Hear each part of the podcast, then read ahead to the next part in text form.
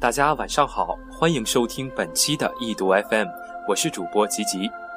我们总说神话和圣经是西方文化的源头，而且在之前的节目当中呢，我们也提到了很多影视作品和文学作品当中都有神话和圣经的影子。但是大家可能对他们对西方文化的影响还没有非常直观的认识，所以本期呢，我们就来说一说生活当中的神话元素。也让大家直观地感受一下，原来神话真的是无处不在的。首先，让我们来说一说星巴克。说到星巴克呢，我相信应该是很多小资心目当中的圣地吧。虽然咖啡的价格比较高，但是很多人还是趋之若鹜的。而且，他们将手捧星巴克杯子的姿势作为经典的自拍姿势。既然那么多人都喜欢星巴克的 logo，但是大家真的知道那是谁吗？其实啊，那是希腊神话当中的赛人女王 Siren。传说中，他们总用无比美妙的歌声来吸引和迷惑过路的船员，然后使船触礁沉没。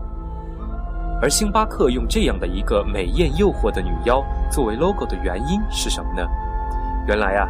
第一家星巴克开在西雅图，而当时的创始人呢，希望 logo 能够体现西雅图的航海精神。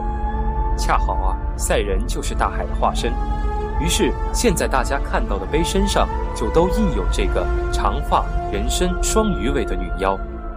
当然，这应该是其中的一部分原因，不然你说大海的化身，那不应该是海神波塞冬更加合适吗？其实，星巴克也是想借用这个 logo，希望能够像赛人那样吸引过路的人，而星巴克呢，也的确做到了这一点。前面提到了波塞冬，那么接下来我们就来讲一讲波塞冬在生活当中的体现吧。大家都知道，玛莎拉蒂的标志就是三叉戟，那么这个三叉戟意味着什么呢？其实啊，这个三叉戟就是海神波塞冬手里的那一个。波塞冬是天神宙斯的兄弟，在兄弟姐妹们一起合伙推翻了他们父亲的统治，干掉了父亲之后，波塞冬就分管海洋，成为了海洋霸主。而玛莎拉蒂运用这个 logo 的原因呢，说来呀，跟星巴克的套路是一样的。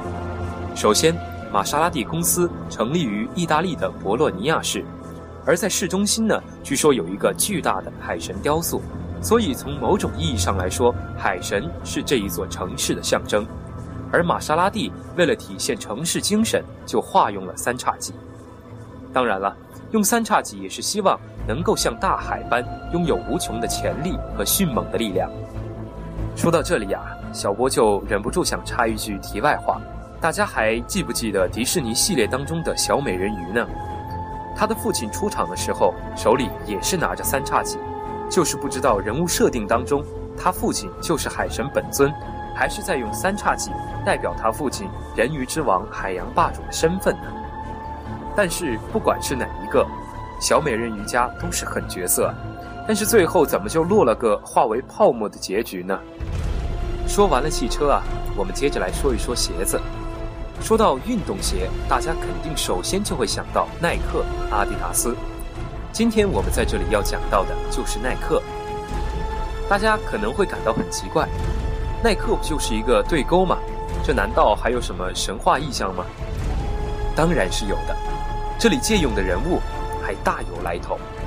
相传呢，耐克是希腊神话当中的一个胜利女神，而那个勾呢，代表的其实就是胜利女神翅膀上的羽毛。同时，那个钩本身也形象地体现了速度与简洁。这个呢，是大家都能在网上查到的版本。但是在我心目中啊，还有另外一个版本。这个版本与神使赫尔墨斯有关。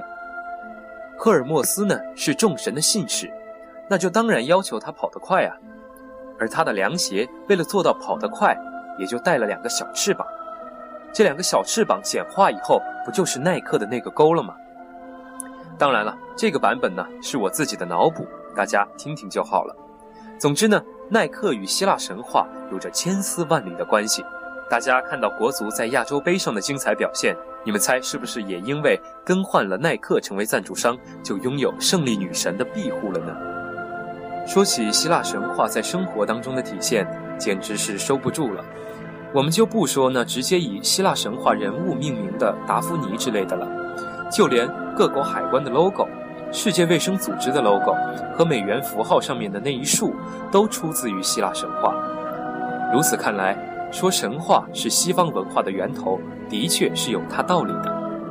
至少，希腊神话的印记早已深深地印在了西方人的思维之中。